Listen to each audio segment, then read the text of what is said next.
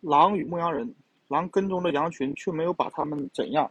起初，牧羊人一直盯着狼，将他视作潜在的威胁，不让他离开自己的视线。不过，随着狼的继续同行，牧羊人觉得他对狼似乎没有什么，对羊似乎没有什么企图。到最后，他干脆不再把狼做视为做威胁，反倒是把他当成羊群的守护者。